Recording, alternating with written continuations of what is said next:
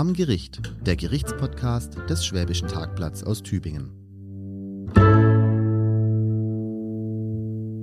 Die heutige Podcast-Folge wird präsentiert vom Zimmertheater Tübingen. Hallo, liebe Hörerinnen und Hörer. Hier ist Lorenzo Zimmer für den Tagblatt-Podcast am Gericht.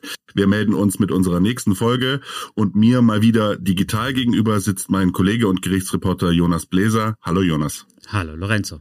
Schön, dass wir es heute wieder schaffen. Für die Hörerinnen und Hörer ein kurzer Hinweis. Ich bin immer noch in Louisiana, wo ich meine Frau auf einem Forschungsstipendium begleite. Und äh, falls es deswegen kleinere Tonprobleme oder Hänger gibt, daran wird es liegen, dass das Signal durch den Atlantik durch muss. Und deswegen könnte das manchmal für kleine Verwirrungen oder Tonprobleme sorgen, aber sollte uns eigentlich nicht groß einschränken. Beim letzten Mal hat es ja auch geklappt. Lorenzo, weißt du eigentlich, wie ich angefangen habe, mich überhaupt für spannende Kriminalfälle zu interessieren? Erzähl's mir. Ich habe als Kind ganz viel die drei Fragezeichen gehört. Du auch? Mhm. Ich habe, ähm, ich muss zugeben, ich stehe da ein bisschen auf der Gegenseite. In Anführungsstrichen, ich habe äh, viel TKKG gehört und als ich noch kleiner war, dann eher äh, Benjamin Blümchen. Ähm, drei Fragezeichen ist so ein bisschen an mir vorbeigegangen. Habe ich da was verpasst, ja? Unbedingt eine echte Bildungslücke. Jedenfalls haben die ja begonnen in den 80er Jahren. Da gab es noch kein Internet, das war noch nicht mal eine vage Idee. Podcasts waren auch noch kein Thema.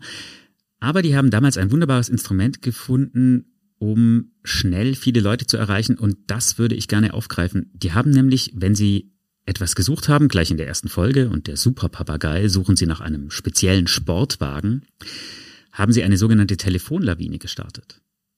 Ich äh, kann ahnen, worauf du raus willst. Erzähl weiter. Die Telefonlawine funktioniert so, dass jeder von Ihnen drei Freunde anruft und die um etwas bittet und die rufen dann wieder drei Freunde ran und so weiter und so fort. Ich würde gern unsere Hörerinnen und Hörer, also euch, bitten, eine kleine Empfehlungslawine zu starten. Also wenn jeder und jede von euch ein, zwei Leuten vielleicht von am Gericht erzählt und sie bittet, dass, wenn es ihnen gefällt, es doch einfach auch ein oder zwei Leuten weiter zu erzählen. Wie wär's denn äh, mit einer kleinen WhatsApp an Freundinnen und Freunde, denen der Podcast gefallen könnte? Es kann eine Sprachnachricht sein, wenn ihr Sprachnachrichten-Fans seid, oder auch einfach ein kurzer Text. Ich habe hier einen coolen neuen Podcast, der könnte auch was für dich sein. Das geht ja heutzutage ganz schnell und dauert nur wenige Sekunden. So eine Nachricht würde uns doch sehr helfen. Was meinst du, Jonas? Absolut. Das wäre toll. Aber jetzt zu unserem neuen Fall. Heute geht es um einen Mann, der nach dem Willen der Staatsanwaltschaft in die Psychiatrie kommen soll, und zwar dauerhaft. Und der Grund ist ein ungewöhnliches Telefonverhalten, das er an den Tag legt. Und drüber geht es sozusagen um die Frage, ob das ausreicht, dass der Staat ihm eines der höchsten Güter wegnimmt, die ein Mensch hat, nämlich seine persönliche Freiheit.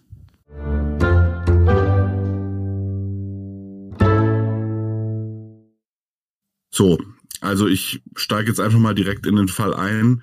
Äh, du hast den Mann schon angesprochen mit seinem ungewöhnlichen Telefonverhalten, wie du es formuliert hast. Äh, und zwar, um mal ein Beispiel zu geben, der Mann ruft den Notruf der Polizei an und äh, sagt wörtlich Sätze wie, ich bin ein Bote des Zorns. Was hat er denn den Damen und Herren am anderen Ende, äh, am Notruftelefon der Polizei, was hat er denn noch so gesagt, Jonas?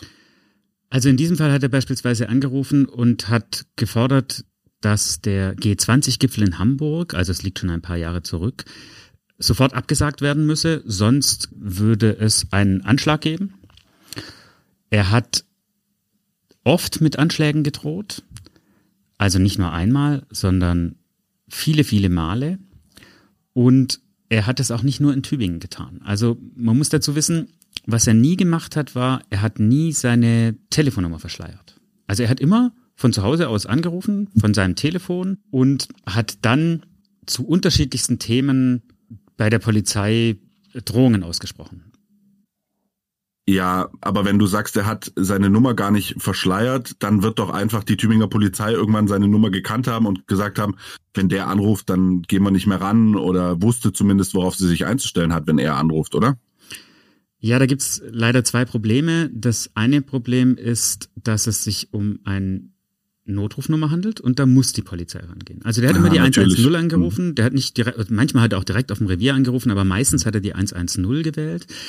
Und ja, die Polizei hat natürlich nach einer Weile einen relativ pragmatischen Umgang damit gefunden. Das haben Zeugen dann auch im späteren Prozess berichtet. Die haben nämlich, wenn dessen Nummer aufgeploppt ist, sozusagen ein eigenes Fenster aufgemacht in ihrem System und dann war schon mal klar, das ist jetzt eher ein Fall niedriger Priorität. Allerdings, wie gesagt, rangehen mussten sie. Mhm. Sie können das nicht ignorieren und es war eben auch so, dass er dann andere Wege gefunden hat, die Polizei zu beschäftigen. Das heißt, er hat nicht nur auf dem Tübinger Revier angerufen. Ich habe gelesen in deiner Berichterstattung, er hat über die Telefonauskunft auch Telefonnummern vom Bundeskriminalamt rausgefunden, hat bei der Berliner Polizeipräsidentin angerufen, hat sogar beim militärischen Abschirmdienst angerufen. Ich habe fast, ihr hört's raus, ein bisschen Amüsement in der Stimme, weil da schon so ein bisschen so eine kuriose Planung und auch so eine Hartnäckigkeit drin steckt, die natürlich auch einen traurigen Hintergrund hat, aber trotzdem, die sich natürlich erstmal total kurios und fast humoristisch liest. Erzähl mal ein bisschen, Jonas, was hat er denn noch alles gemacht, außer die Tübinger Polizei zu beschäftigen? Er hat zum Beispiel in Köln angerufen und hat damit gedroht, dass es einen Anschlag auf der Domplatte geben würde. Oder er hat sich geärgert, dass der damalige US-Präsident Donald Trump die Botschaft nach Jerusalem verlegt, die US-Botschaft, und ein Schritt dahin geht, dass Jerusalem als Hauptstadt oder mhm. ja als mögliche Hauptstadt äh, Israels anerkannt wird und hat daraufhin bei der israelischen Botschaft in Berlin angerufen und hat mit einem Vertachanschlag in Tübingen gedroht, wenn das nicht sofort zurückgenommen werde. Jetzt ist es so, wenn man bei der israelischen Botschaft anruft, dann gibt es äh, leider äh, gute Gründe, dass die da immer davon ausgehen, dass es ernst gemeint ist. Das bedeutet. Die werden das gar nicht lustig, die werden das gar nicht lustig gefunden haben. Also ich hatte eben ein bisschen Humor in der Stimme, aber was du jetzt sagst mit Vertachanschlag und Anschlag auf der Domplatte, da, da wird natürlich wenig humoristisches Verständnis auf der anderen Seite gelegen haben, nehme ich mal stark an. Ha? Überhaupt nicht. Und dann setzt es eben eine Kette in Gang. Also die Botschaft setzt dann das Bundeskriminalamt in Kenntnis und dann fängt die Arbeit in den Polizeibehörden an. Dann, mhm. die wissen ja nicht, mit wem sie es zu tun haben, weil die kennen ihn ja nicht im Gegensatz zu den Beamten auf dem Tübinger Revier oder mhm. in der Einsatzzentrale des Polizeipräsidiums in Reutlingen. Und dann geht's erstmal drum, abzuklären, kann da was dran sein? Und mhm. dann geht das sozusagen von den äh, Sicherheitsbehörden von der einen zur anderen und landet letztlich auch wieder bei der Tübinger Polizei, denn da geht's dann drum, erstens eine Abklärung zu machen, ist es vielleicht ein Gefährder? Kennt man mhm. den schon? Ist der ernst zu nehmen? Verfügt er über irgendwelche Mittel, die tatsächlich gefährlich sind? Und das nächste ist natürlich, dass die dann eine sogenannte Gefährderansprache machen. Das heißt, die fahren dann dahin und sagen, hören Sie mal, so geht es nicht. Was soll das? Ja, also sorgt auf jeden Fall für eine Menge an Arbeitsstunden bei der Polizei und bindet natürlich Kräfte bei der Polizei, die man für was anderes brauchen könnte. Also es ist schon so, dass es nicht nur darum geht, dass die verständlicherweise total genervt waren, sondern dass es eben auch Kräfte bindet innerhalb der Sicherheitsbehörden. Also da deutet sich natürlich auch schon ein Stück weit die spannende Dimension dieses Falles an, denn ähm, das, während das Polizeirevier in Tübingen und das Polizeipräsidium in Reutlingen irgendwann wussten, äh, nach zig Anrufen, dass das jemand ist, der auf seine Worte keine Taten folgen lässt und äh, der gerne mit Anrufen beschäftigt, mussten die natürlich an anderer Stelle, sei es im Büro der Berliner Polizeipräsidentin oder sogar bei der israelischen Botschaft, mussten die natürlich davon ausgehen, das ist jemand, der es total ernst meint. Da ist natürlich dann steckt auch automatisch die Abwägung drin, die die die Öffentlichkeit eben bei solchen Menschen machen muss. Das ist offensichtlich jemand, der führt was im Schilde oder der hat vielleicht auch eine psychische Krankheit. Da wird es eben ganz diffizil, von außen in einen Kopf reinzugucken und rauszufinden, redet der nur oder äh, hat der wirklich was vor? Und da kommt es jetzt natürlich sozusagen zu dem Punkt, wo wir eigentlich mal uns mit dem Menschen beschäftigen sollten, über den wir hier sprechen. Wer ist denn dieser Herr, der da immer wieder die Polizei und auch andere Stellen beschäftigt hat? Was ist das für ein, was ist das für ein Mensch, Jonas? Das ist jemand, der schon eine lange Geschichte an psychischer Krankheit hinter sich hat. Ein Mann, der war damals so Mitte 40, sehr intelligent, hat ein exzellentes Abitur abgelegt, äh, ein sehr gutes Abitur, hat später auch studiert, hat auch das Studium abgeschlossen, hat längere Jahre im Ausland gearbeitet und zum Zeitpunkt des Prozesses hat er an einer Doktorarbeit gearbeitet. An der Doktorarbeit hat er ernsthaft dran geforscht. Also er hatte wirklich auch sehr viel wissenschaftliche Literatur auf seinem Laptop. Das war kein Hirngespinst, sondern das ist eine richtige wissenschaftliche Arbeit. Also ein sehr intelligenter Mensch, aber schon mit einer langen Krankheitsgeschichte und der hat nicht sein Leben lang immer die Polizei genervt, sondern das war phasenweise. Also es gab eine Phase im Winter, wo er manchmal 30 Mal in einer Nacht auf dem Revier angerufen hat. Der hat die Beamten beschimpft, er hat manchmal auch nur mit ihnen reden wollen.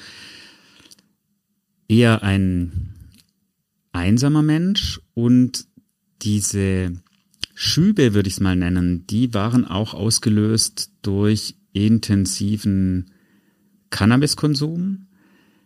Der hatte da einfach so manische Phasen, in denen er dann, er hat es im Prozess so beschrieben, er hat gesagt, er hat äh, CNN geguckt und hat gesehen, dass auf der Welt so vieles schief läuft und er hat das Gefühl, er muss da was dagegen tun. Mhm.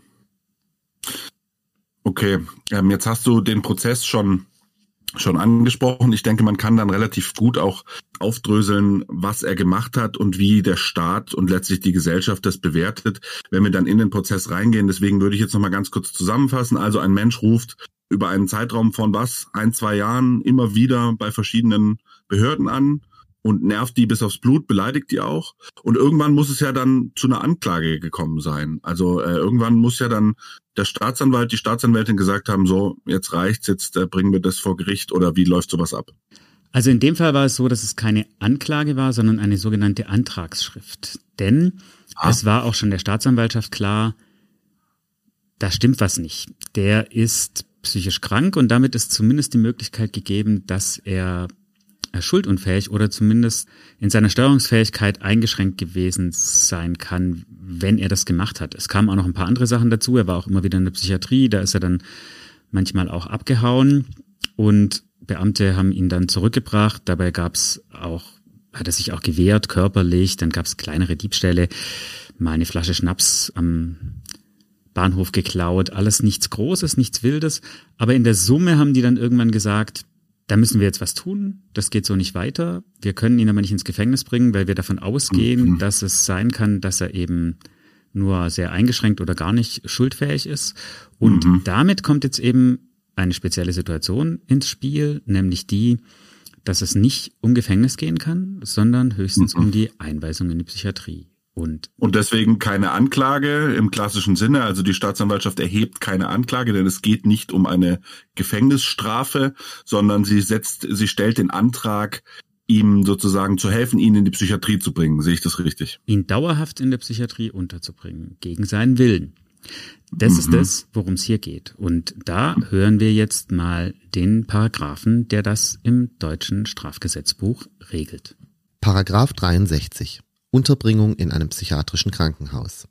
Hat jemand eine rechtswidrige Tat im Zustand der Schuldunfähigkeit oder der verminderten Schuldfähigkeit begangen, so ordnet das Gericht die Unterbringung in einem psychiatrischen Krankenhaus an, wenn die Gesamtwürdigung des Täters und seiner Tat ergibt, dass von ihm infolge seines Zustandes erhebliche rechtswidrige Taten, durch welche die Opfer seelisch oder körperlich erheblich geschädigt oder erheblich gefährdet werden, oder schwerer wirtschaftlicher Schaden angerichtet wird, zu erwarten sind und er deshalb für die Allgemeinheit gefährlich ist. Handelt es sich bei der begangenen rechtswidrigen Tat nicht um eine im Sinne von Satz 1 erhebliche Tat, so trifft das Gericht eine solche Anordnung nur, wenn besondere Umstände die Erwartung rechtfertigen, dass der Täter infolge seines Zustandes derartige erhebliche rechtswidrige Taten begehen wird. Puh, das ist ja wirklich äh, ganz schön kompliziert formuliert. Da muss man mehrmals lesen oder mehrmals hinhören, um zu kapieren, was da gesagt werden soll. Ich würde vorschlagen, wir nehmen den Paragraphen mal so ein bisschen auseinander. Äh, besonders aufgefallen ist mir die Formulierung, durch welche die Opfer seelisch oder körperlich erheblich geschädigt oder erheblich gefährdet werden. Jonas, was, was heißt das? Was ist damit gemeint? In dem Fall geht es darum, um die Folgen, die jemand verursacht, dadurch, dass er sich rechtswidrig verhält. Also, das bedeutet, wenn jemand etwas tut, was, was Menschen entweder schwer verletzt, kann aber auch eine seelische Verletzung sein, also sagen wir mal ständiger Psychoterror. Jemand ist krank mhm. und es äußert sich dadurch, dass er seine Umwelt richtig gehend terrorisiert, durch Drohungen, durch Nachstellungen, sowas in der Art, wodurch eben die Opfer wirklich schwerst belastet sind. Also es ist eine Gefahr, eine Gefahr für die Opfer, dass die kein normales Leben führen können. Das wäre so ein Beispiel. Es kann auch sein, dass die Straftaten, die jemand im Wahn begeht, also aufgrund seiner Erkrankung, die er auch nicht steuern kann oder wo er nicht einsieht, dass er falsch handelt, die können natürlich auch sehr gefährlich sein. Nehmen wir mal an, jemand sticht mit einem Messer auf Leute ein, wahllos in der Stadt. Mhm. Dann wäre das ein klarer Fall, wo man sagen würde, gut, da ist eine Einweisung in die Psychiatrie, eine dauerhafte Einweisung in die Psychiatrie auch gegen den Willen desjenigen, den es betrifft, ein Mittel, um die Allgemeinheit vor dem zu schützen. Klar. Das geht aber auch schon mit ein bisschen niederschwelligeren Taten. Wir hatten einen Fall, wo hier in Tübingen jemand am Busbahnhof, also ein junger Mann hat am Busbahnhof wahllos Schülerinnen angegriffen. Der hat die jetzt nicht schwer verletzt, aber er hat sie geschuckt, getreten. Er hat in einem anderen Fall von einem Supermarkt mit einem Hammer Leute bedroht und in diesem Fall war es so, dass er zwar wusste, dass er psychisch krank ist, aber er war nicht so wirklich zur Behandlung bereit, jedenfalls nach Eindruck der Richterinnen. Und die haben dann entschieden, ihn erstmal einweisen zu lassen, weil die Prognose, dass sowas wieder passiert, die war so, dass unbehandelt es eben wieder dazu kommen kann, dass er Kinder auf dem Schulweg angreift, weil er sich von denen bedroht fühlt aufgrund seiner Krankheit. Da ist sozusagen spannend, dass er mit diesem, du sprichst den Fall mit dem Hammer an, er hat eben in Anführungsstrichen schlimm genug, nur gedroht. Das heißt, wenn er natürlich zugeschlagen hätte, ist klar, dann haben wir hier eine schwere, eine gefährliche äh, Körperverletzung ähm, und dann gibt's da, dafür eine Strafe. Ähm, auch die Drohung äh, mit einer Körperverletzung ist wahrscheinlich schon schon strafbar, aber trotzdem, ähm, den kann man ja nicht einfach irgendwie wegsperren, sage ich jetzt mal, jemanden, der der andere nur bedroht. Und damit der Staat da nicht darauf warten muss, dass so jemand irgendwann ausflippt und tatsächlich mal zuschlägt, gibt's eben diese Möglichkeit, äh, einschätzen zu lassen, geht von dem denn wirklich die Gefahr aus für die Allgemeinheit? Und dafür ist dann dieser Paragraph da, dass man sagt, ja, ähm, das ist so eine große Gefahr und das trauen wir dem letztlich auch irgendwie zu, dass er das irgendwann in die Tat umsetzt. Den müssen wir jetzt, ähm, da müssen wir die Allgemeinheit vor diesen Menschen schützen. Habe ich das, verstehe ich das richtig? Im Prinzip ist es so. Es gibt auch noch Abstufungen. Man kann auch jemanden zu einer ambulanten Behandlung verpflichten beispielsweise. Aber wenn die, das Gericht die Gefahr sieht, dass von dem wirklich Schlimmes ausgehen kann, dann kann es zu dem Mittel greifen. Jetzt ist es so, in Deutschland kommt man nicht einfach so in die Psychiatrie. Die Angst, dass man sozusagen für verrückt erklärt wird und dann wird man irgendwo hinweggesperrt und kommt da nie wieder raus, die ist ja weit verbreitet. Mhm. So einfach geht's aber nicht in Deutschland, sondern in Deutschland muss das ein, eine Landgerichtskammer entscheiden, eben in einem öffentlichen Prozess. Und selbst wenn jemand in die Psychiatrie eingewiesen wird, dann ist es ja keine Strafe, sondern nennt sich eine Maßnahme ähm, der Sicherung und Besserung. Da klingt quasi schon beides an. Also die Sicherung mhm ist die Sicherheit, die es geben soll für die Gesellschaft und die Besserung ist, dass es natürlich darum geht, dass jemand auch behandelt wird. Und es wird dann auch regelmäßig alle drei Jahre gerichtlich überprüft, ob die Voraussetzungen noch bestehen, jemanden weiter zwangsweise in der Psychiatrie zu behalten. Werbung Das ITZ im Tübinger Zimmertheater macht zeitgenössisches Theater am Puls der Zeit. Im Juni nimmt sich Ensemble-Schauspielerin Lisette Holdag die Geschichte einer Hochstaplerin vor. Ein Thema, das aktuell auf Netflix große Erfolge feiert. Viele streben nach Ruhm und Glamour und landen am Ende im Knast. Manche kommen mit ihren Plagiaten aber auch durch. Wer wir sind, wer wir sein wollen und wie die Gesellschaft jeden einzelnen von uns zwingt, jemand ganz Besonderes zu sein, das erleben Sie bei den Aufführungen ab 4. Juni 2022 im Zimmertheater in Tübingen. Ich fühle mich nicht schuldig. Soll ich zu meiner Bank gehen und sagen, Erinnert ihr euch an das ganze Geld, das ich von euch genommen habe? Es tut mir so unglaublich leid. Was würden Sie sagen? Ach du, das ist schon in Ordnung, solange du es wirklich bereust. Nein. Schuld ist ein sinnloses Gefühl. Die Theaterbar mit Neckar-Terrasse öffnet um 19 Uhr. Karten für 18 Euro bzw. 9,50 Euro gibt's beim Schwäbischen Tagblatt oder online unter zimmertheater-tübingen.de. Jetzt finde ich spannend, ähm, wir haben gerade sozusagen die Gefahr für die Allgemeinheit schon angesprochen. Da geht es um seelischen oder körperlichen Schaden, den andere durch die Taten ähm, des jeweiligen Menschen ähm, nehmen können. Aber im Paragraphen kommt auch schwerer wirtschaftlicher Schaden vor. Das heißt, ähm, wenn jemand droht, irgendwie äh, weiß ich nicht, äh, eine Bank zu überfallen, äh, das wäre ja auch wieder, das wäre ja auch wieder ein Gewaltverbrechen. Also was ist denn mit schwerer wirtschaftlicher Schaden gemeint? Kannst du mal, kannst du da mal ein Beispiel geben? Nehmen wir mal das Beispiel, jemand glaubt, die Oberleitungen der Deutschen Bundesbahn würden seine Gedanken kontrollieren. Und das Einzige, was er dagegen tun kann, ist, dass er Anschläge auf die Infrastruktur der Deutschen Bahn verübt. Mhm. Die nicht dazu führen, dass ein Zug entgleist, aber die vielleicht dazu führen, dass die Signalanlagen gestört sind oder dass die Stromversorgung gestört ist. Das wäre ja ein großer wirtschaftlicher Schaden, beispielsweise. Spannend finde ich auch, ähm, dass der Schluss vom Paragraph damit endet, wenn besondere Umstände die Erwartung rechtfertigen, dass der Täter infolge seines Zustands derartige erhebliche rechtswidrige Taten begehen wird. Das heißt, da sozusagen wird geregelt, dass man davon ausgehen muss, dass er das tatsächlich tut und oder wieder tut. Verstehe ich das richtig, Jonas? Ja, also es geht auch um eine Prognose. Das Gericht muss sich sozusagen davon überzeugen, dass der Zustand desjenigen, über dessen Zukunft sie ja befinden, tatsächlich so ist, dass sie davon ausgehen müssen, der macht wieder was. Er macht mhm. wieder was und er macht keine Kleinigkeiten, sondern er macht was, was für die Opfer oder eben für die Allgemeinheit, da sind wir wieder beim Beispiel des wirtschaftlichen Schadens, erheblich ist. Wo du gerade sagst, der macht wieder was, da fällt mir der Fall von einem Tübinger ein, der immer wieder geklaut hat bei Geschäften in der Stadt, glaube ich, wenn ich mich richtig erinnere, hat er einfach was mitgehen lassen, da hat's aber ja, glaube ich, nicht gereicht, den einzuweisen. Also da war wirtschaftlicher Schaden und da war auch die, die Vermutung, dass er das wieder tut, denn er hat es immer wieder getan. Kannst du dazu mal was sagen? Warum, warum hat's da damals nicht gereicht, den einzuweisen? Ja, da war es so, dass die Staatsanwaltschaft zwar eine lange Latte an Ladendiebstählen hatte, aber es ging immer nur um kleine Dinge des täglichen Bedarfs. Also Hintergrund ist der, es handelte sich da um einen Mann, der ganz eindeutig psychisch erkrankt ist. Und der hatte dann eben auch kein Einkommen mehr. Daraufhin hat er sein Konto verloren und dann gab es zwar ein neues Konto, auf das ihm ein gesetzlicher Betreuer Geld überwiesen hat, nämlich die ihm zustehende äh, soziale Grundversorgung, aber mhm. er hat einfach nicht eingesehen, dass das sein Konto ist, weil er war der Meinung, dass sein altes Konto sein Konto ist und mit diesem Konto habe er nichts zu tun. Also hat er angefangen zu klauen, weil er einfach für Essen Geld brauchte, weil er äh, Shampoo brauchte und so weiter. Und die Diebstähle selber waren eben immer nur Kleinigkeiten. Dann hat er das Hausverbot der Supermärkte missachtet und so weiter. Die Staatsanwaltschaft hat eine Anklage gemacht.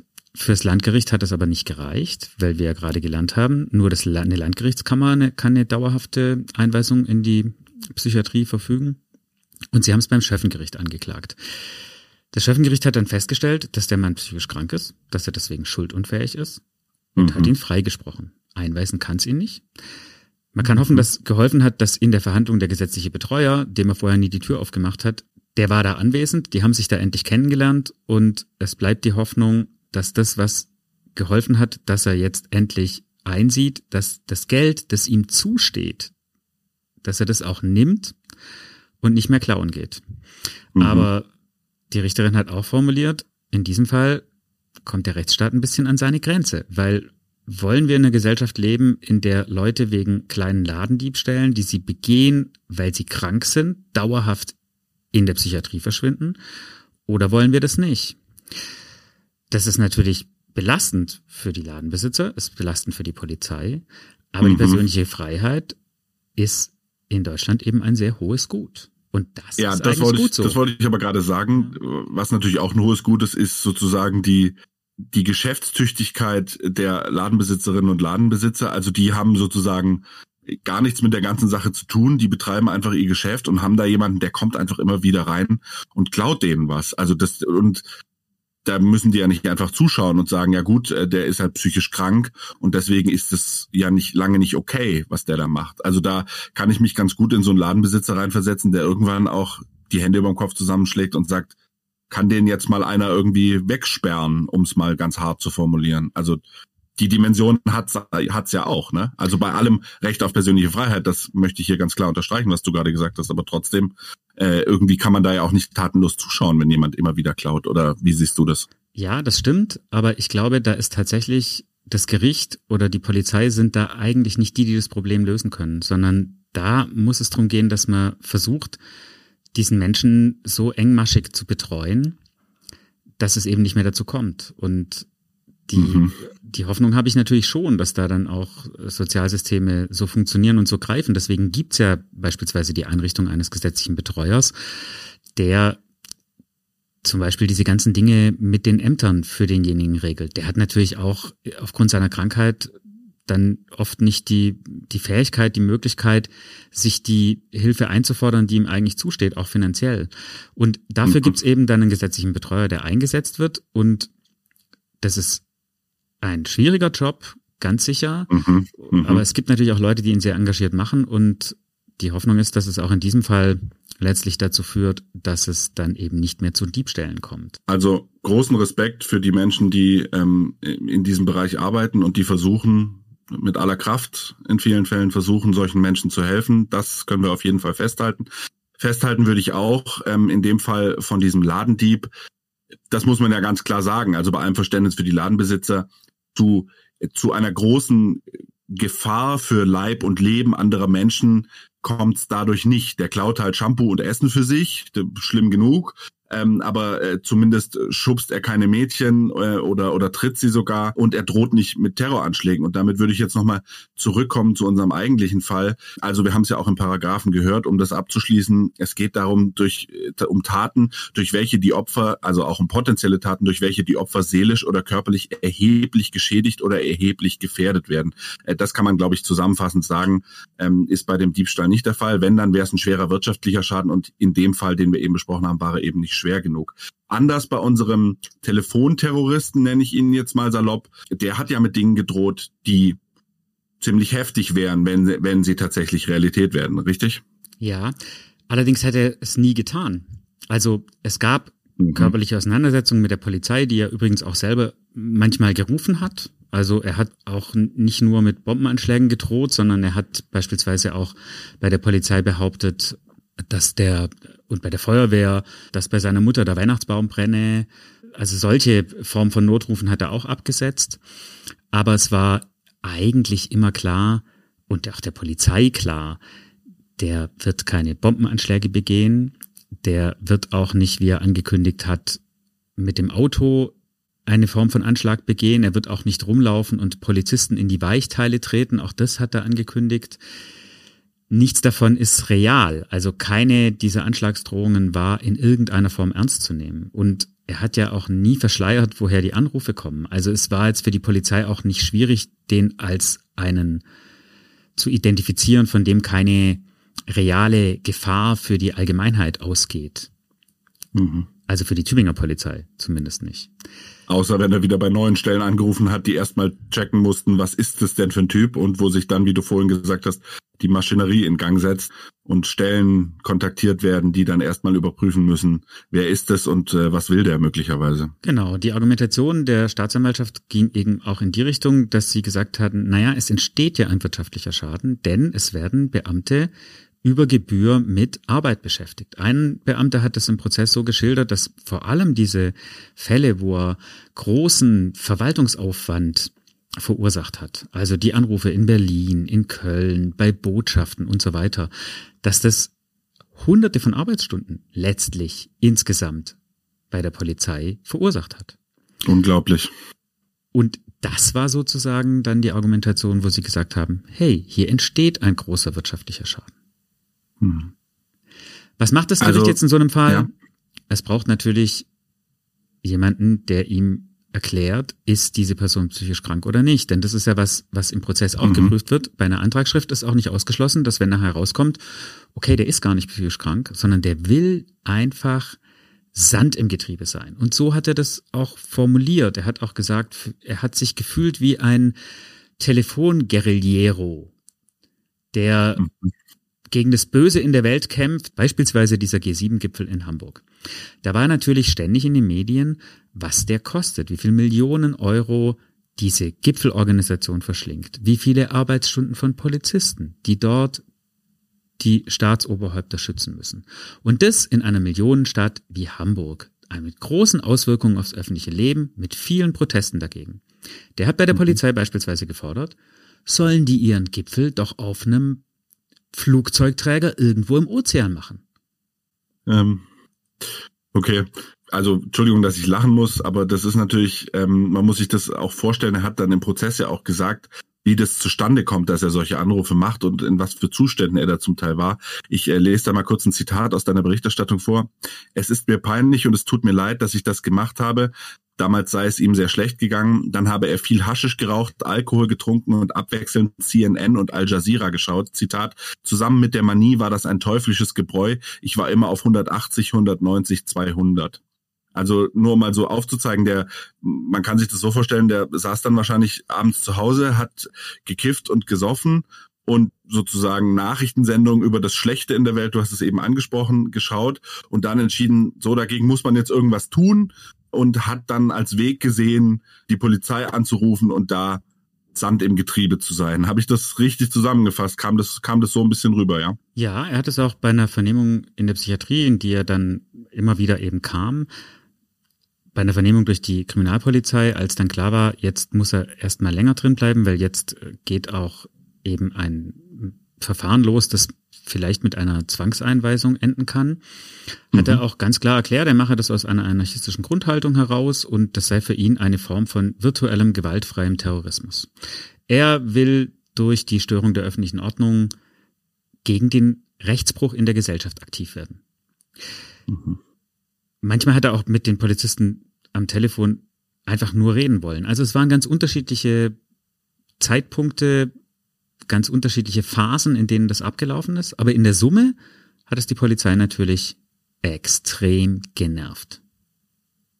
Und trotzdem stand unterm Strich auch die Einschätzung und auch seine Selbsteinschätzung, er sei ein sehr harmloser Mensch und er würde eigentlich sowas was, also die Dinge, mit denen er da gedroht hat, würde er niemals wirklich in die Tat umsetzen. Also steht dann hier schon die Frage, inwiefern geht denn da wirklich eine reale Gefahr aus? Also der wirtschaftliche Schaden durch die Arbeitsstunden bei der Polizei und bei anderen Behörden ist das eine, aber die äh, reelle Gefahr für, für andere, dadurch, dass er wirklich irgendwie äh, mit der Bombe auf die Domplatte läuft, sage ich jetzt mal salopp, ähm, die war ja vermutlich nie so wirklich nie so wirklich da. Wie kam es denn da zu der Einschätzung? Und was mich auch noch interessieren würde, was ich auch noch spannend finde, ist, das hat ja wahrscheinlich auch Folgen für ihn. Also der wird sich ja auch in diesem Leben mit diesen ständigen Anrufen und mit dieser sich ständig damit zu beschäftigen, der wird sich ja damit auch nicht wohlgefühlt haben. Das ist ja kein kein gesundes Leben. Oder was was kam da beim Prozess rüber über seine eigene Perspektive auf sich?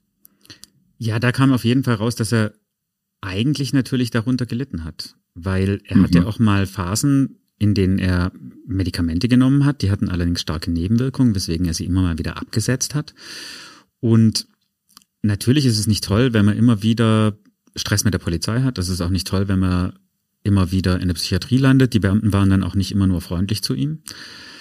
Die waren wirklich extrem genervt. Er hat dann schon meistens noch klar gehabt, dass er sich zum Beispiel nicht mit denen anlegt.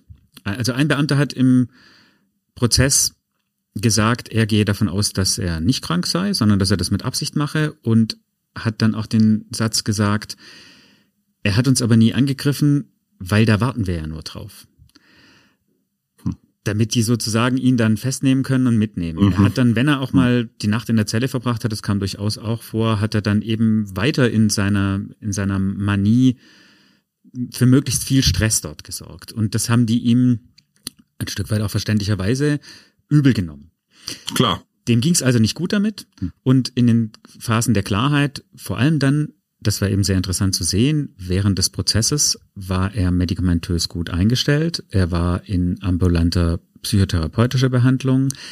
Er hat, als klar war, jetzt kommt diese Antragsschrift, hat er ziemlich viel verändert schon. Und auch im Prozess wirkte er über weite Strecken total klar, sehr differenziert in seiner Ausdrucksweise ohnehin und er hat sich da auch bei Beamten entschuldigt, beispielsweise, die als Zeugen da waren, dass er sie beleidigt hat. Also er hat die zum Teil auch wüst beschimpft am Telefon und hat dann auch gesagt, das tut ihm sehr leid und er sei eigentlich gar nicht so. Also er hat dann schon sehr klar gehabt, dass er unter einer Krankheit leidet, die ihn sein Leben nicht führen lässt, wie er das eigentlich möchte.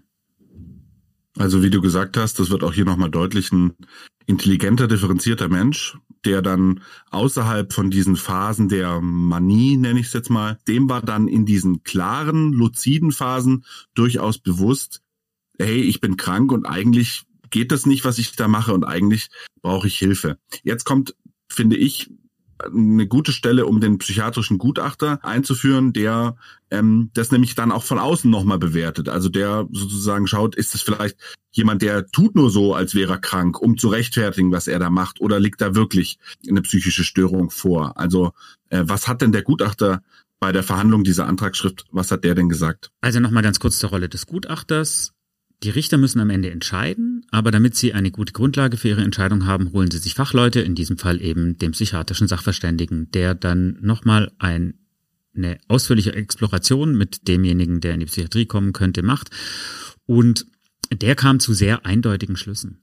Er kam nämlich zu dem Schluss, dass die Gefahr, dass er seine Anschlagsdrohungen jemals umsetzen würde, überhaupt nicht besteht.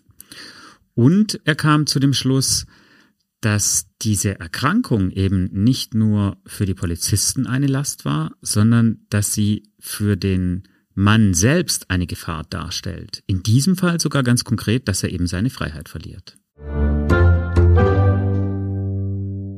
An dieser Stelle noch ein Hinweis. Wenn euch der Podcast gefällt und ihr die Fälle, die dahinter stehen, spannend findet, dann solltet ihr unbedingt mal auf tagblatt.de slash am Gericht vorbeischauen, denn dort stellen wir für euch alle Hintergründe, alle Artikel, alle Kommentare, die zu den Fällen, die wir hier besprechen, erschienen sind, stellen wir dort zusammen und die könnt ihr dort übersichtlich vorfinden und natürlich auch lesen. Und anders als im öffentlich-rechtlichen Rundfunk finanziert sich unsere Arbeit nicht durch Gebühren, die jeder ohnehin bezahlen muss, sondern über Abos. Deswegen freuen wir uns auch, wenn ihr unsere Arbeit durch den Abschluss eines Webabos beim Schwäbischen Tagblatt unterstützt. Und wir haben auch noch ein Angebot für euch, ne Jonas? Ganz genau, für alle Hörerinnen und Hörer von Am Gericht gibt es den Gutscheincode Am Gericht. Dafür bekommt ihr die ersten zwei Monate des Webabos für jeweils einen Euro. Das Abo ist monatlich kündbar. Einfach beim Abo-Abschluss den Gutscheincode am Gericht angeben und schon könnt ihr loslesen. Finde ich schon mal sehr, sehr spannend, die Rolle dieses Gutachters in so einem Fall. Denn der muss ja, der muss ja wirklich abwägen zwischen, auf gut Deutsch gesagt, kommt jemand weg oder kommt der nicht weg? Also dem kommt ja, diesem Gutachter kommt in diesem Fall erstens eine sehr, sehr hohe Macht zu, aber jetzt kann ich Star Wars zitieren, mit hoher Macht kommt hohe Verantwortung. Der hat natürlich auch eine gewaltige Verantwortung der Gesellschaft gegenüber, ne? Also weil wenn der die Gefahr unterschätzt und sagt, nö, also dass der wirklich das mal in die Tat umsetzt, ist eigentlich ausgeschlossen und am Ende passiert dann doch was, dann macht er sich ja Vorwürfe. Wie nimmst du denn vor Gericht, du warst ja ähm, an den Prozesstagen da, wie nimmst du denn diesen Gutachter wahr? Ähm, wie, wie ernst nimmt er seine Rolle? Wie, wie, wie vom, wie drückt er sich aus? Wie, wie, wie nimmt der teil an dieser Verhandlung? Ja, dazu muss man wissen, dass es ja nicht so ist, dass ein Gutachter einfach aus der Lameng raus irgendwas machen kann, sondern der hält sich eben auch an internationale Standards, beispielsweise wenn es erstmal darum geht, festzustellen, hat jemand eine Erkrankung oder nicht. Also mhm. der sagt immer, was ist die anerkannte medizinische Definition für so eine Erkrankung, wie äußert die sich? Und dann kommt es eben zu der Einschätzung, des Gutachters, wie sehr wirkt sie sich beispielsweise auf die Einsichts- oder Steuerungsfähigkeit aus. Der Gutachter ist nicht derjenige, der nachher entscheidet, ob jemand in die Psychiatrie kommt oder nicht. Das sind die Richter, die müssen die Entscheidung treffen. Er hilft ihnen mhm. nur dabei. Und er hat auch relativ klare Vorgaben, was er zu bewerten hat, weil es eben da um diese speziellen juristischen Paragraphen geht, auf die sich sozusagen auch sein Auftrag stützt. Der Gutachter ist sich da seiner Rolle sehr bewusst und mhm. natürlich versucht er das, was die medizinischen Diagnosen sind, auch so zu erläutern, dass es jemand versteht, der eben kein Psychiater ist, sondern beispielsweise Jurist. Und selbstverständlich geht es da auch um eine Form von Prognose. In diesem Fall war die Prognose ganz klar, der Mann nervt die Polizei und er schadet sich selbst, aber es ist nicht davon auszugehen, dass er wirklich gefährlich ist und es ist auch nicht zwingend davon auszugehen, dass er das weiter tut. Denn nachdem er dann begonnen hat, ambulante Therapie zu machen und Depotspritzen mit seinen Medikamenten zu nehmen, so dass er auch nicht mehr vergessen kann, sie zu nehmen und er hat auch schon im Vorfeld des Prozesses aufgehört zu kiffen und das hat er durch regelmäßige Drogen-Screenings belegt und siehe da, mhm. es gab keine Anrufe mehr. Bis auf einen, den er nämlich gemacht hat während des laufenden Prozesses. Da hat er also wieder bei der Polizei angerufen, diesmal nicht um eine Bombendrohung zu platzieren, sondern er hat nach einem bestimmten Beamten gefragt, von dem er wusste, dass er auf der Zeugenliste steht und hat ihm vorgeschlagen, er solle doch 200 Euro von ihm nehmen und dann in seiner Zeugenaussage sagen, dass er eigentlich ganz harmlos sei und nur ein friedliebender Anarchist. Also eine Art Bestechungsversuch in seinem Sinne, damit er nicht verknackt wird, beziehungsweise damit er nicht in der Psychiatrie landet, um es mal auf gut Deutsch zu sagen. Genau. Die Vorsitzende hat es natürlich mitbekommen. Es war völlig klar. Die Staatsanwaltschaft wusste schon Bescheid. Die hat auch gesagt, da gab's wieder was. Eben jener Polizist, der dann als Zeuge aussagte, hat eben auch geschildert. Der hat mich gestern angerufen und so weiter. Und die Vorsitzende hat dann nur zu dem Angeklagten rübergeschaut und hat gemeint, das war jetzt aber nicht so richtig schlau. Warum haben Sie das denn gemacht? Und der hat es natürlich auch sofort eingesehen und die Vorsitzende hat es eben genauso gewertet, dass es ein Ausdruck seiner Krankheit ist. Es ist nichts, mhm. was jemand tun würde, der bei klarem Verstand ist, einen Zeugen, einen Polizisten anzurufen im Dienst, auf der Wache und ihm vorzuschlagen, hey, pass mal auf, 200 Euro. Alles am Telefon genau. über den Notruf, der natürlich mitgeschnitten wird. Also das ist wirklich nichts, was jemand macht, der bei klarem Verstand ist. Die haben das dann eben so gewertet, dass sie gesagt haben, naja, es ist jetzt sozusagen eine Ausnehmersituation, denn der Gutachter hat auch gesagt, es ist nicht auszuschließen, dass es wieder dazu kommt, wenn er beispielsweise in eine heftige persönliche Krise verfällt oder mhm. wenn er seine Medikamente absetzt oder wenn er wieder anfängt zu kiffen. Jetzt ist es so, wenn ich in einem Schwurgerichtssaal sitze und ich weiß, da oben sitzen fünf Menschen und die entscheiden drüber, ob ich am Ende nach Hause gehe oder in eine ambulante Wohngruppe oder in eine Psychiatrie, dann ist es auf jeden Fall eine Situation, die man als krisenhaft erleben kann. Und ich glaube, so war das in dem Fall. Mhm. Interessant. Und äh, jetzt kommen wir wahrscheinlich an den Punkt, wo es Forderungen gibt oder Plädoyers gibt. Also die Staatsanwaltschaft fordert wahrscheinlich was und die Verteidigung fordert was. Der wird ja einen Verteidiger gehabt haben. Dann sag doch mal, was, was hat denn die, was hat denn die Staatsanwaltschaft gefordert? Was hat der Verteidiger gefordert? Wie haben die das jeweils gesehen? Und dann natürlich auch, was kam am Ende raus? Ja, die Staatsanwaltschaft ist bei ihrer Einschätzung geblieben, dass der Mann dauerhaft in der Psychiatrie untergebracht werden sollte. Sie haben so argumentiert, dass sie gesagt haben, in so kurzer Zeit 41 Straftaten und dann haben sie eben nochmal aufgezählt, Missbrauch von Notrufen, Vortäuschen einer Straftat, Beleidigung, Widerstand gegen Vollstreckungsbeamte und so weiter. Haben sie gesagt, den muss man einweisen, das ist für die Betroffenen nicht zumutbar, in dem Fall also für die Beamten, das ist unendlich lästig, hat die Staatsanwältin wortwörtlich gesagt. Und das legt ganze Apparaturen für einen gewissen Zeitraum lahm, was der treibt. Der Verteidiger wiederum hat es naturgemäß, könnte man fast sagen, anders gesehen. Er hat gesagt, okay, der ist nervig für die Polizei, aber gefährlich ist er nicht.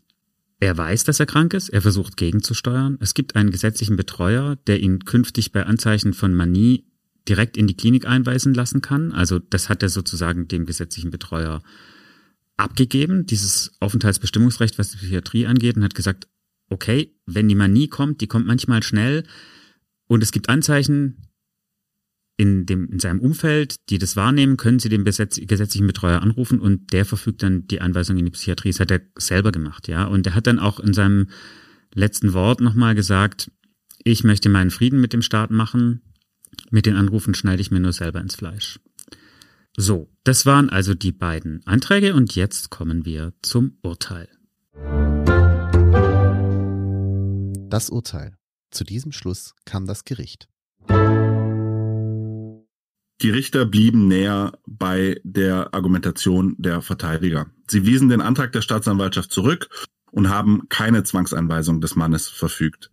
In der Begründung haben sie im Wesentlichen gesagt, dass der Mann eben bereits seit 27 Jahren an dieser psychischen Erkrankung leidet, davon aber nur in zwei Jahren äh, straffällig wurde. Das war ein sehr wichtiger Punkt. Und sie haben aber auch gesagt, dass die Voraussetzungen für eine Einweisung grundsätzlich prinzipiell gegeben seien, Jonas. Was waren denn diese Voraussetzungen und warum haben sie sich dann letztlich eben doch dagegen entschieden? Naja, sie haben gesagt, die Taten, die er begangen hat, hat er aufgrund einer Erkrankung begangen. Das ist ja schon mal die eine Voraussetzung. Mhm. Damit war er schuldunfähig. Aber sie haben eben auch gesagt, das ist kein Freibrief. Es geht nicht darum, dass er jetzt so weitermachen kann und jetzt sozusagen nochmal davongekommen ist. Sie haben aber eben auch festgestellt, dass die Freiheit des Einzelnen in dem Fall über dem Recht auf Nichtbelästigung der Polizei steht. Es wäre anders ausgegangen, wenn er sich nicht an Behörden gewandt hätte. Dazu muss man auch noch wissen, die Androhung von Straftaten und dadurch die Störung des öffentlichen Friedens muss ja sozusagen etwas sein, wo der öffentliche Friede gestört wird. Er wird aber nicht gestört, wenn ich das nur der Polizei sage. Also hätte er jetzt in sozialen Netzwerken angekündigt, dass er das alles macht, dann mhm. wäre es ganz klar schwerwiegender gewesen. Weil das zu einer psychischen Belastung seiner Mitmenschen geführt hätte, die hätten, wären in Angst und Schrecken versetzt, das hätte sozusagen psychischen Schaden angerichtet, auch ohne, dass er jemals tatsächlich einen Anschlag verübt hätte, das ist ja schweren Schaden bei seinen Mitmenschen ausgelöst und äh, das wäre dann möglicherweise anders bewertet worden. Ja, wobei das jetzt eher darum geht, dass das sozusagen, dadurch hätte er den öffentlichen Frieden gestört, denn Menschen mhm. hätten Angst bekommen. Das war aber nicht der mhm. Fall, sondern er hat sich ja immer direkt an die Polizei gewandt. Und die war ja auch eigentlich immer sein Ziel. Die Richter haben eben festgestellt, das muss eine Polizeibehörde gegebenenfalls auch mal aushalten. Hm. Das Interessante ist, dass ich natürlich bei der Polizei nachgefragt habe, immer wieder mal, um zu hören, ob sie denn weiterhin Probleme mit dem Mann haben. Und sie hatten keine mehr. Er hat aufgehört. Er hat danach nicht mehr versucht, das Gute dadurch zu erreichen und eine Veränderung in der Welt, dass er die Polizei nervt. Was unter uns gesagt auch einfach kein taugliches Mittel ist, um Ungerechtigkeiten mhm. aus der Welt zu schaffen. Also für mich bleibt nach der Besprechung dieses Falls eine ganz wichtige Dimension, die du, Jonas, vorhin auch schon angesprochen hast, nämlich irgendwie diese Angst davor, dass der Staat oder irgendeine Art von Obrigkeit von Institutionen mir das Recht nimmt, über mich selbst zu bestimmen. Also das ist ja, finde ich, eine, eine ganz große und nachvollziehbare Angst, für verrückt erklärt zu werden und in die Psychiatrie zu kommen, ne? Es gibt ja auch Fälle, wo das tatsächlich Leuten passiert ist. Man erinnert sich gut an den Fall Gustl Mollert, wo ein mhm. Mann ohne verrückt zu sein in die Psychiatrie kam und da auch relativ lange war, weil es Leute geschafft haben, den Eindruck zu erwecken, er sei verrückt und das sogar so weit geführt hat, dass ein Gericht das so gesehen hat. Danach wurde das Gesetz auch nochmal geändert. Es gibt auch, wie gesagt, eine regelmäßige Überprüfung von Zwangseinweisungen und die ist auch dringend notwendig, weil der Unterschied zwischen einer Zwangseinweisung, ähnlich ist es auch bei der Sicherungsverwahrung, und einer Gefängnisstrafe ist eben, dass sie kein definiertes Ende hat. Wenn ich jetzt zu zehn Jahren Haft verurteilt werde, dann weiß ich, dass es nicht länger gehen kann als diese zehn Jahre. Und das Ganze hat natürlich auch nochmal von der anderen Seite eine Dimension, denn es gibt natürlich auch den umgekehrten Fall, dass jemand bewusst und gezielt eine Straftat begeht und dann so tut, als wäre das aufgrund einer Krankheit gewesen. Ne? Also man kann das ja auch für sich nutzen und sagen, gut, ich weiß, das führt zur Schuldunfähigkeit. Ich habe was Schlimmes gemacht, also versuche ich jetzt die Ermittler oder den Staat auf die Spur zu bringen, ich bin verrückt und kann gar nichts dafür. Das, die, den Aspekt hat das Ganze ja auch noch, das gibt's ja auch, ne? Ja, wobei das, glaube ich, extrem schwierig ist, das zu faken. Einfach weil mhm. die Gutachter sich natürlich auch immer die ganzen Krankheitsgeschichten angucken. Und wenn es da überhaupt mhm. keine Hinweise drauf gibt, und in der Regel begeht ja niemand eine Straftat einfach so, sondern es gibt ja eine Vorgeschichte und die findet sich eigentlich meistens irgendwo, heutzutage oft auch in digitalen Spuren im Browser oder sonst wo, dass die Leute sich damit beschäftigen, wie man sozusagen äh, vielleicht als nicht zurechnungsfähig durchgeht oder oder oder. Also so rum ist es, glaube ich, extrem schwer, damit durchzukommen. Mhm. Zumal, was wäre gewonnen? Unter Umständen landet man in der Psychiatrie und kommt da vielleicht auch nicht so einfach wieder raus. Mhm. Interessant, da erinnere ich mich ähm, an ein paar Strafrechtsvorlesungen, die ich als junger Student mal, die ich als junger Student mal besucht habe, wo es darum ging, dass jemand also man, wenn man stark alkoholisiert ist, dann wird man ja auch irgendwann schuldunfähig. Dann ging es sozusagen um den Vorsatz, wenn man sich besäuft, mit dem Vorsatz, eine Straftat zu begehen und mit dem Vorsatz, durch das Besäufnis schuldunfähig zu werden, dann reicht es auch, um dann auch wieder schuldhaft gehandelt zu haben. Ne? Also wenn ich sozusagen mich gezielt schuldunfähig machen will, dann werde ich doch am Ende nicht schuldunfähig. Das ist äh, auch etwas, was man über Strafrecht an der Stelle vielleicht ähm, wissen muss. Strafbar als vorsätzlicher Vollrausch. Gut, aber ich glaube, das war's diesmal für uns. Vielen Dank fürs Zuhören. Und Hat großen Spaß gemacht. Danke für den spannenden Fall mit einer spannenden gesellschaftlichen Dimension, Jonas. Ich würde gern dieses Mal noch einen Podcast empfehlen. Das haben wir uns ja angewöhnt. Und zwar ist es ähm, der Podcast Die Zeichen des Todes. Das ist ein True Crime Podcast äh, mit dem vielleicht bekanntesten Rechtsmediziner aus Deutschland. Der Mann heißt Professor Michael Zokos. Viele von euch kennen ihn vielleicht. Der schreibt auch Thriller und Krimis. Und in dem Podcast geht es um Unfälle, Suizide oder eben doch auch Mordfälle. Und es geht um die forensische Dimension hinter solchen Fällen. Also äh, Michael Zuckers, der im Sektionssaal und im Labor mysteriöse Todesfälle aufklärt, die sich in der Badewanne zugetragen haben oder eine Leiche wurde im Wald gefunden. Und wie man da dann dem Mörder, der Mörderin auf die Spur kommen kann oder doch rausfinden kann, es war am Ende ein Suizid oft ziemlich explizit und ähm, nichts für schwache Nerven, aber ist eben doch ein ganz, ganz toller und spannender True Crime Podcast mit Herrn Zuckers, der sich wirklich wunderbar auskennt, eine tolle Stimme hat und gut erzählen kann, kann ich wärmstens empfehlen. Gut, den kannte ich noch nicht, da höre ich mal rein. Also gut, dann bis zum nächsten Mal. Ciao, ciao.